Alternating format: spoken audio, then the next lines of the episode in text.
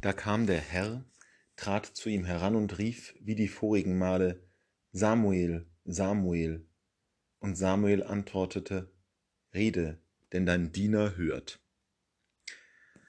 Eine wunderschöne Geschichte ist uns überliefert von dem jungen Propheten Samuel. Als Tempeldiener ist er bei dem alten Eli und hört immer diese Stimme, die ihn ruft, Samuel. Und dreimal kommt er zu Eli, weil er denkt, dieser hätte ihn gerufen. Doch Eli erkennt schließlich, die Stimme kommt von Gott und gibt Samuel auf, diesen wunderschönen Satz zu sagen, Rede Herr, denn dein Diener hört. Dieses eindrückliche Erlebnis wird das gesamte Leben des Samuel prägen. Er ist ein Hörender geworden. Das hat er gelernt von Eli, dass er hinhören muss. Und das ist etwas, was ihn begleiten wird, wenn er Saul und David in ihren Dienst als König stellt. Das ist etwas, was ihn zum Propheten macht. Doch nicht nur die großen Propheten des alten Bundes und die Heiligen unserer Zeit müssen dieses Hören einüben. Auch wir sind dazu gerufen, genauer hinzuhören. Wie oft geschieht es uns, dass wir etwas hören, was wir nicht recht zuordnen können, dass wir einem Menschen zuhören und nicht erkennen, dass da Gott zu uns spricht. Nicht aus dem Nichts heraus, wie bei Samuel vielleicht, sondern ganz banal in einem Gespräch oder auch einfach nur in einer Begegnung, wo es nicht nur um das akustische Hören, sondern um die Haltung des Hörens geht, dass man sich auf jemand anderen einlässt.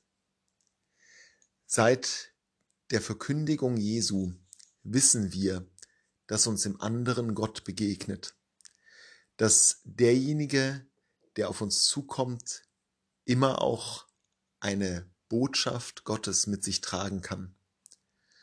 Und dieses genaue Hinhören macht den Christen aus. Jeder von uns sollte dieses prophetische Element einüben, hinzuhören, achtsam zu sein, aufzumerken. Denn in dem Bruder oder der Schwester, die uns begegnen, kann sich Gott an uns wenden. Gerade auch dort, wo wir es gar nicht vermuten. Wie damals bei Samuel auf dem Nachtlager, als er nur mit Eli rechnete und doch der Herr plötzlich vor ihm stand.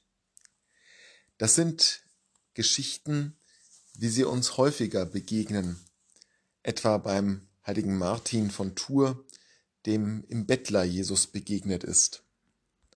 Gott begegnet uns eben dort, wo wir vielleicht nicht mit ihm rechnen. Bisweilen gewiss in der Predigt, im Gottesdienst, in der Lektüre guter Bücher, doch bisweilen auch in den Menschen, die so scheinbar gar nichts mit Gott am Hut haben, die dem Ganzen fern entstehen, die uns vielleicht nicht einmal dadurch zusprechen, dass sie uns etwas sagen, sondern dass sie uns etwas fragen. Gerade im christlichen Kontext spielt ja auch eine große Rolle, was im Petrusbrief zu lesen ist. Seid bereit, denen, die euch nach dem Glauben fragen, immer Rede und Antwort zu stehen. Gerade auch die Anfragen anderer Menschen können Wege sein, wie Gott zu uns spricht. Das Entscheidende ist, dass wir sensibel sind, dass wir aufmerksam sind, dass wir uns nicht verschließen, sondern immer mit offenem Herzensohr durch diese Welt wandeln. Das können wir lernen, so wie Samuel es gelernt hat, und dadurch, dass wir es lernen, mitwirken am Heilswirken Gottes, so wie Samuel dann auch später mit Saul und David Israel seine Könige gab, so können auch wir, wenn wir das Hören einüben, mitarbeiten am Aufbau des Reiches Gottes.